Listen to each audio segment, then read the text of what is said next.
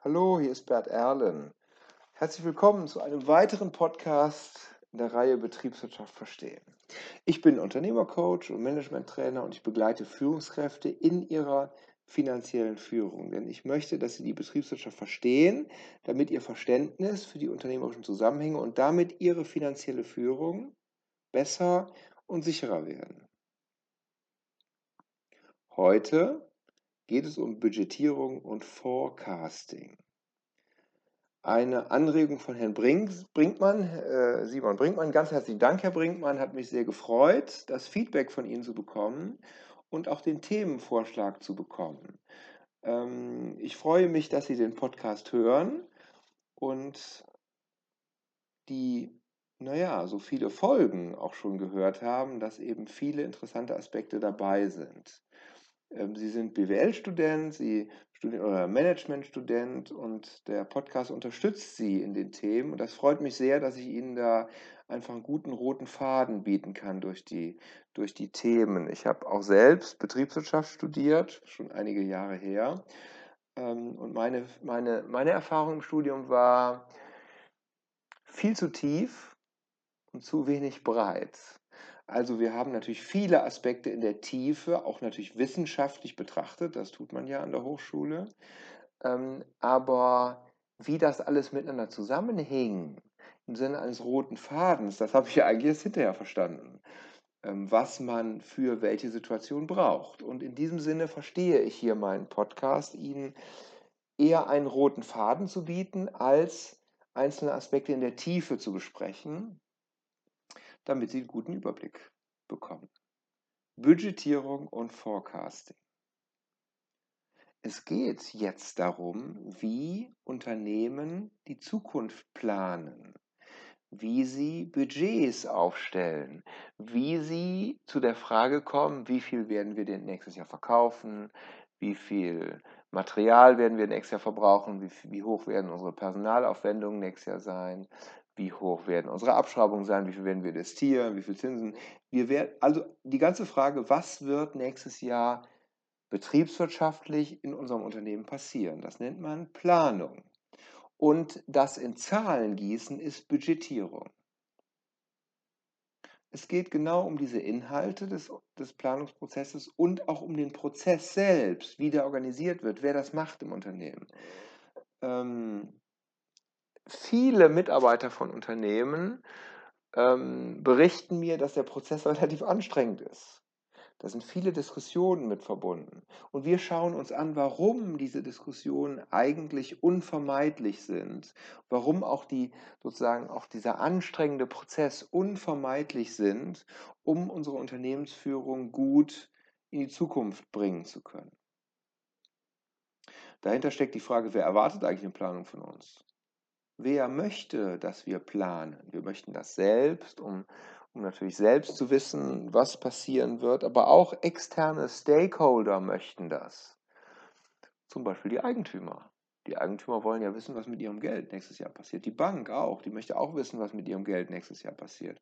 Und für die machen wir eine Planung. Denen müssen wir auch ein, ein konkretes Ziel abgeben. Wir müssen denen sozusagen ein Versprechen abliefern. Das werden wir nächstes Jahr leisten. Es geht also darum, wer die Planung von uns erwartet und was wir unternehmen müssen, um die Planung auch genauso zu erreichen.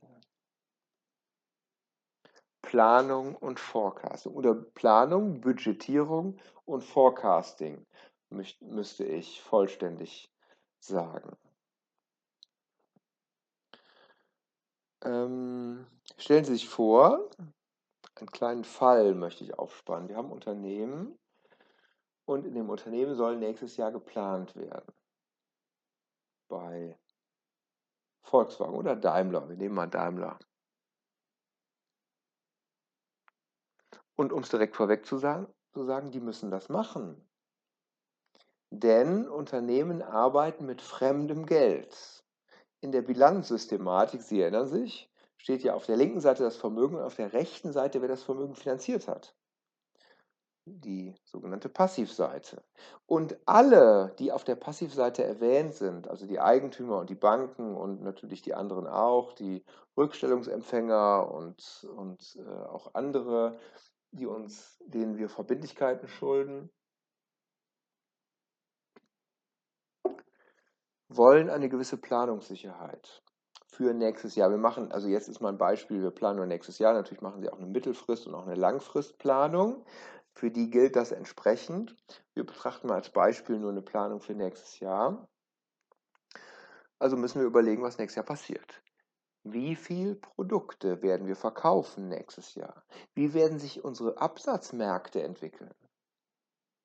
Zu welchem Preis werden wir nächstes Jahr die Produkte verkaufen? Wie, werden sich, wie wird sich die Konkurrenzsituation entwickeln? Wie wird sich der Markt entwickeln? Entstehen vielleicht irgendwo neue Technologien, die uns angreifen, die sozusagen zu einem Absatzrückgang möglicherweise führen?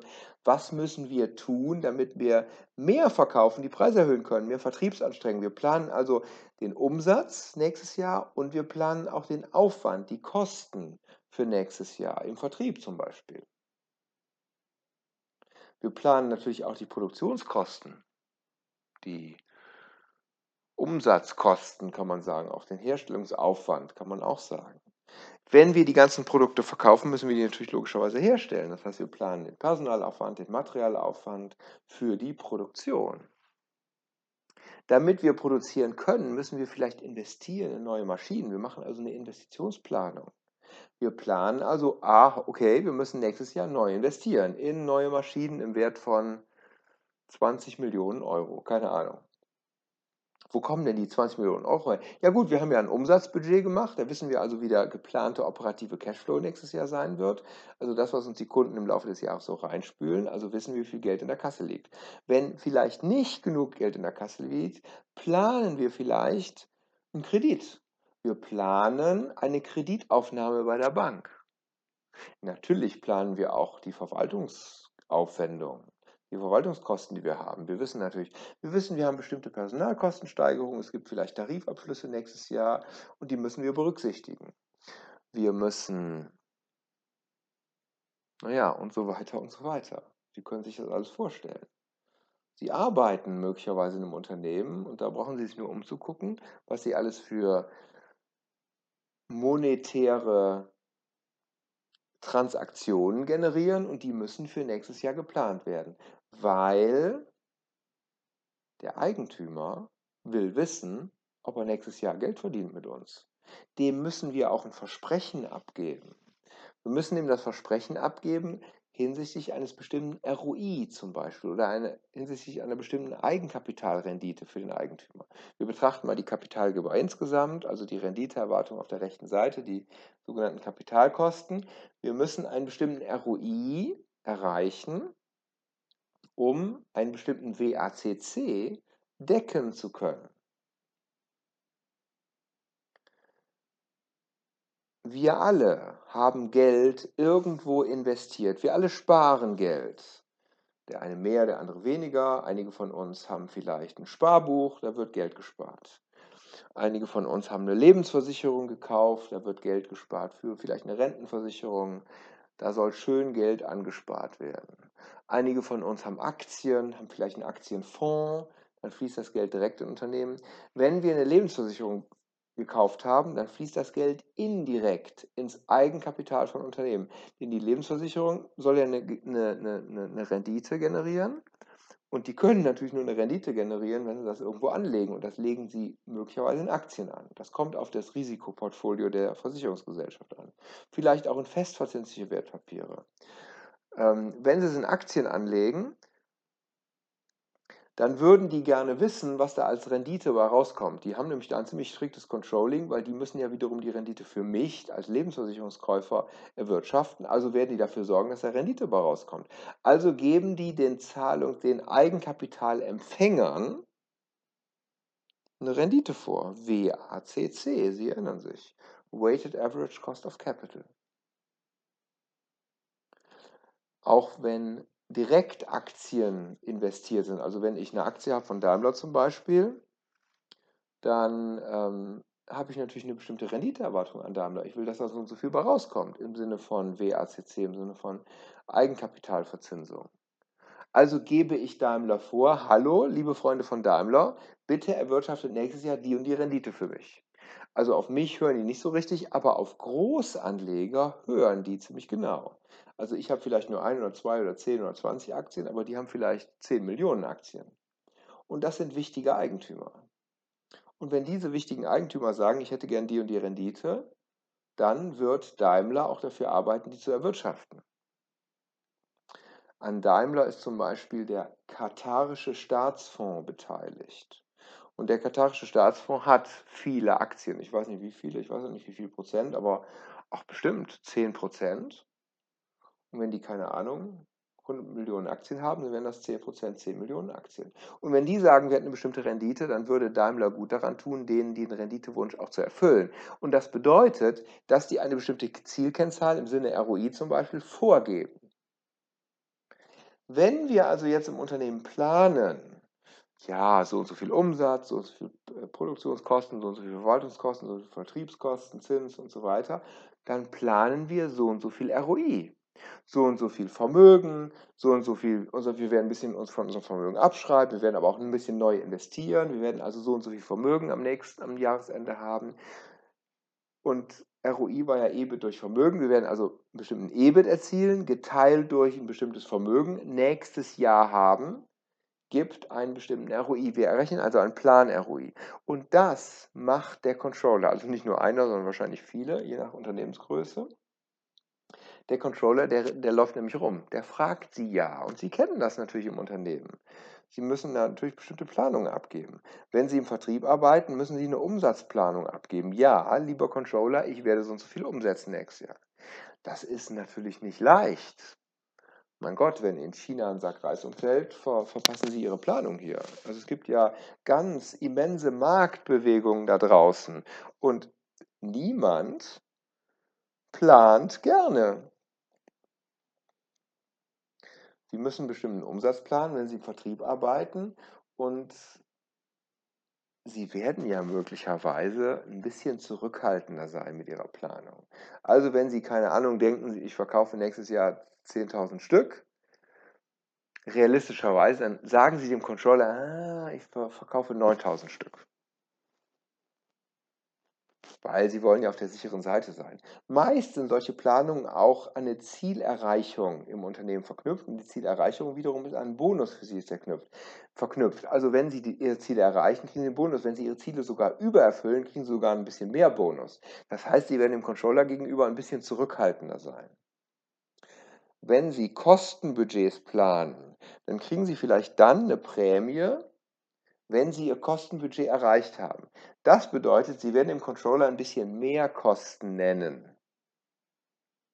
Dann haben Sie vielleicht im Jahresende ein bisschen weniger Kosten und dann zack, haben Sie Ihr Ziel übererfüllt, kriegen Sie mehr Prämie.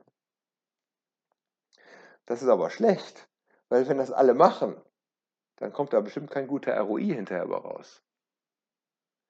Ihr Controlling-Kollege, und das ist ein ein geschätzter Kollege, das dürfen Sie in dem Zusammenhang nicht vergessen, Ihr Controlling-Kollege, der muss diesen Puffer bei Ihnen wieder rauskitzeln. Und wenn Sie im Unternehmen sind, dann kennen Sie das natürlich, natürlich. Dann kommt er zu Ihnen und sagt, nein, bitte seien Sie mal realistisch in der Planung. Und wenn Sie dann sozusagen beharren auf Ihrer Planung, dann ist er ein bisschen genervt. Sie müssen also in einem Verhandlungsprozess diesen Puffer daraus planen. Denn ich sage es nochmal, wenn alle einen Puffer einplanen, dann ist die Planung total unrealistisch. Ja, Thema realistisch, natürlich ist das schwer. Natürlich ist das schwer, Kosten zu planen. Wie gesagt, wenn in China unser Kreis umfällt, dann bricht hier ihr Umsatz zu, zu, oder denken Sie an Corona. Die Planungen ganz vieler Unternehmen sind im Grunde das Papier nicht mehr wert, auf dem sie stehen.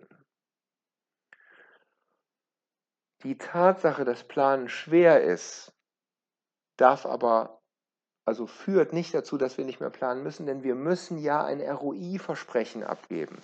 Wir müssen natürlich auch der Bank ein Versprechen abgeben, damit wir den Kredit von der Bank kriegen dafür, dass wir investieren können. Wir müssen natürlich auch ein Margenversprechen abgeben, damit wir wissen, mit welcher Marge wir kalkulieren können, damit unser ROI gut aussieht. Wir müssen Cashflow-Versprechen abgeben, damit wir unseren Eigenkapitalgebern, da sind sie wieder, die sind sehr wichtig, aber auch der Bank, natürlich versprechen können, ja, wir werden in der Lage sein, eure Dividende zu bezahlen. Ja, wir werden in der Lage sein, eure Zinsen zu bezahlen. Wir müssen also jede Menge Versprechen abgeben und deshalb müssen wir planen, auch wenn es verdammt schwer ist, die Zukunft zu planen. Und auch wenn da, Stichwort Corona, irgendwann etwas total querschießt, heißt das nicht, dass wir nicht für nächstes Jahr wieder planen müssen. Ist vielleicht schwer, Vielleicht müssen wir bestimmte Puffer reinplanen. Ja, der Controller achtet darauf, dass das realistisch ist, dass die Planung realistisch ist.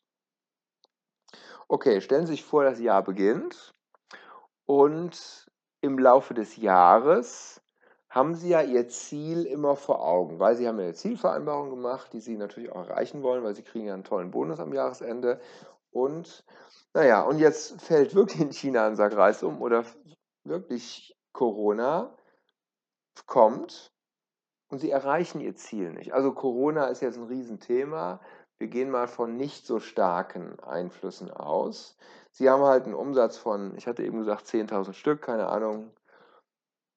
Umsatz, also der Preis wäre dann 10, 100.000 Euro. Sie planen einen Umsatz von 100.000 Euro und Sie merken so im, im, im August, im Juli und August, oh oh, das wird nichts mehr. Hm, das wird nichts mehr mit dem Umsatz. Ich habe geplant, aber ich bin jetzt im ersten Halbjahr so schlecht geworden, dass ich das hinterher nicht mehr aufholen kann. Dann hilft Ihnen der Controller.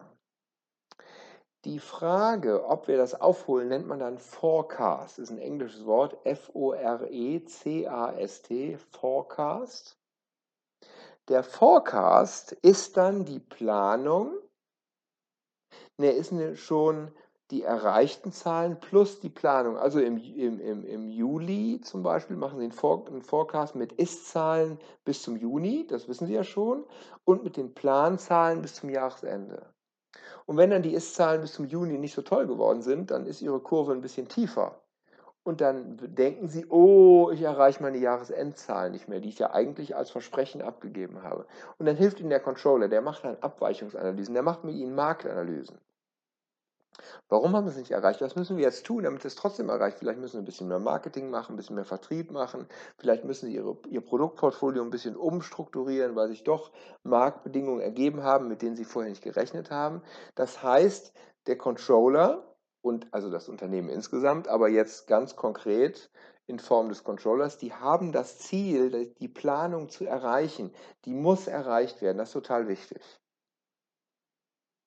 Also wenn Sie im Vertrieb arbeiten, dann arbeitet er mit ihm am Umsatzbudget am Umsatzforecast. Wenn Sie ähm, in der Produktion arbeiten und Ihre Produktionskosten sind zu hoch, weil die Löhne zu stark gestiegen sind, weil der Lieferant seine Preise erhöht hat, was auch immer, dann arbeitet der oder weil ihr, ihr, aus irgendeinem Grund der Produktionsprozess nicht so effizient ist, wie Sie ursprünglich geplant hatten, Sie haben mehr Ausschuss, Sie können vielleicht doch nicht so viel automatisieren, Sie müssen mehr Personal einsetzen, weniger IT-Unterstützung, wie auch immer, dann kommt der Controller und plant mit Ihnen, dass Sie die ursprüngliche Planung doch noch erreichen, obwohl der Forecast jetzt ein bisschen niedriger aussieht.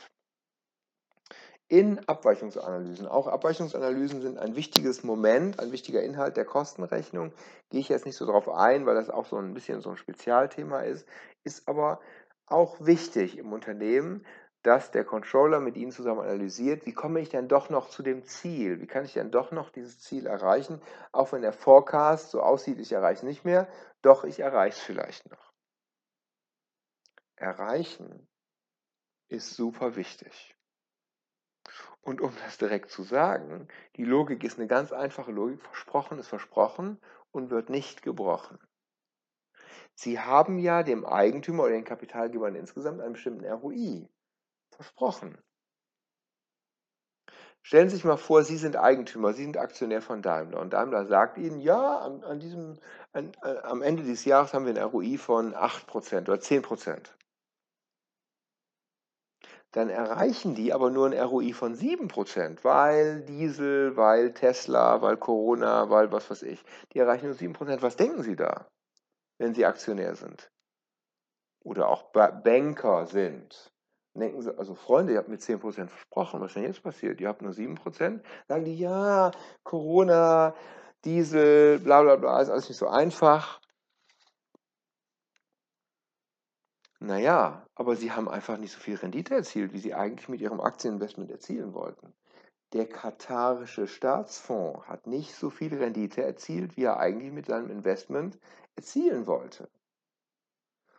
Und das ist doch ganz einfach. Welche Entscheidung liegt dann da? Dann verkaufe ich halt die Aktie. Dann gehe ich halt zu einem Unternehmen, die es besser drauf haben.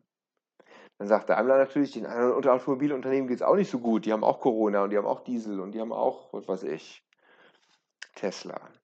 Dann sagen sie, ja, kaufe ich überhaupt gar keine Aktie von einem, von einem, von einem Automobilunternehmen. Kaufe ich halt von, von einem IT-Unternehmen, von Zoom, Video Communications oder von Apple oder Amazon kaufe ich die Aktie. Weil die haben keine Einbrüche.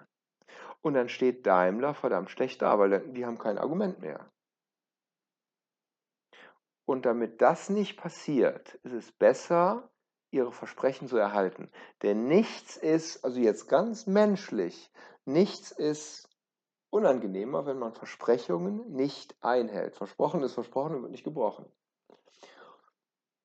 Und deshalb sind Planungen und dann auch die Budgetierung und dann auch das Forecasting, also dann das unterjährige Nachrechnen, ob wir auf einem guten Weg sind, ist zielorientiert. Und alles ist auf dieses eine Ziel hin ausgerichtet, ausgerichtet. Und das Ziel müssen Sie erreichen. Das ist eine sehr, sehr wichtige Aufgabe, ist eine sehr zentrale unternehmerische Aufgabe, die man auch so machen muss. Und die macht man natürlich nicht nur extern, wir wollen ja auch intern wissen, wie viel, wie viel müssen wir auch produzieren nächstes Jahr. Müssen wir Personal einstellen? Müssen wir uns vielleicht einen neuen Lieferanten suchen, weil wir mehr Material brauchen, weil der alte vielleicht nicht mehr die Kapazität hat? Müssen wir investieren? Müssen wir eine neue Maschine kaufen? Also das machen wir auch für uns, aber das machen wir auch für insbesondere den Kapitalmarkt. Und das macht jeder. Bei börsennotierten Unternehmen ist das nochmal eine Ecke wichtiger, weil die können sich das nicht leisten, an der Börse Versprechungen nicht einzuhalten. Das geht jetzt mal in Corona-Zeiten, weil das ist ein einigermaßen nachvollziehbares Argument und da würden auch einige Aktionäre sagen, ja, können wir verstehen, wir wollen langfristig bei euch bleiben, wir verkaufen jetzt nicht kurzfristig die Aktie, aber es gibt auch Aktionäre, die einfach nur kurzfristig verkaufen. Und Sie wissen ja, dann sinkt der Aktienkurs und das wollen wir natürlich nicht. Aber auch kleinere Unternehmen, auch der Bäcker um die Ecke macht natürlich auch eine Planung fürs nächste Jahr oder vielleicht auch eine Langfristplanung. Auch ein mittelständischer Handwerksbetrieb macht natürlich auch eine Planung. Der macht ja auch eine Personaleinsatzplanung für nächstes Jahr, eine Kapazitätsplanung. Da ist vielleicht das, das eine Kennzahlenziel nicht ganz so entscheidend, ROI von X. Aber auch hier ist die Planung wichtig. Ähm, Planung ist nicht ganz leicht, weil ja immer irgendwas dazwischen kommt. Das hatte ich ja schon ein paar Mal erwähnt jetzt. Und wenn irgendwas dazwischen kommt, kann man natürlich sagen, Planung kann man vergessen. Das ist jetzt bei Corona bei vielen Unternehmen der Fall. Deshalb gibt es viele Ansätze, wie Unternehmensplanung flexibilisiert sein kann. Also von ihrem Ursprung her ist die relativ starr, ganz genau wissen, was nächstes Jahr passiert. Und eine ganz genaue Kennzahl ausrechnen. Das ist natürlich nicht so einfach. Also wird die flexibilisiert im Sinne von Leitplanken, Planungsleitplanken. Also wir müssen uns halt in bestimmten Größenordnung, also nicht 10.000, sondern ich muss zwischen 9.000 und 11.000 Stück verkaufen. Aber an der Börse muss ich eine Zahl kommunizieren. Deshalb können sich diese Flexibilisierung in der Budgetierung, können sich börsennotierte Unternehmen schon kaum leisten. Oder sie müssen halt dafür sorgen, dass, naja, wenn ich nur 9000 Stück verkaufen, muss halt da hinten mein Nachbar 11.000 Stück verkaufen, mein Kollege in einer anderen Business Unit um letztlich diese Zahl zu erreichen. Natürlich nutzen Unternehmen auch bilanzpolitische Spielräume aus. Da habe ich ja ein paar Mal auch drüber gesprochen. Also Bewertungsspielräume im Vermögen zum Beispiel oder auch Spielräume in der Möglichkeit, Rückstellung zu bilden, Risikorückstellung zu bilden, ähm, äh, Spielräume bei CapEx, OPEX, habe ich auch schon drüber gesprochen. Das wird dann ausgenutzt. Äh, um das Ziel trotzdem noch zu erreichen. Das ist ein Riesenaufwand. Deshalb dauert es übrigens so lange, bis nach Geschäftsjahresende der Jahresabschluss steht. In einem börsennotierten Konzern zum Beispiel. Weil da sehr intensiv daran gearbeitet wird, das Ziel doch noch ganz genau zu erreichen. Ein Unternehmen, das dafür bekannt ist, dass keine oder wenig Planung gemacht wird, ist DM. DM Drogeriemarkt. Ähm, Naja, um es ganz kurz zu sagen, die können sich das auch leisten, die sind ja nicht an der Börse, sondern die haben einen Chef, das ist der Herr Götz, der Herr Werner, Götz Werner heißt der, ist schon mal in den Medien. Und der kann das mal aushalten, wenn die Planung nicht erreicht wird, weil er ist der alleinige Eigentümer und der toleriert das halt, weil er weiß, ja, meine Mitarbeiter können nicht starr Ziele erreichen, ist ja klar. Deshalb ist DM, wird auch oft ähm, erwähnt als gut geführtes Unternehmen, als Unternehmen, also ich kenne das Unternehmen nicht von innen, ich kenne nur Medienberichte darüber, als Unternehmen, das sozusagen auch die auch sehr mitarbeiterorientiert geführt wird. Und ein Aspekt ist eben, ja, starre Planung geht im Grunde nicht. Kann sich das Unternehmen auch leisten, weil es nicht an der Börse notiert ist und weil von ihm nicht so eine beinharte Budgetorientierung gefordert wird. Auch vor Jahren war Porsche, äh, die waren zwar börsennotiert, ähm, aber die haben sich trotzdem geweigert, zum Beispiel eine stringente Planung abzugeben oder nee, Entschuldigung, da ging es mehr um die Quartalsabschlüsse.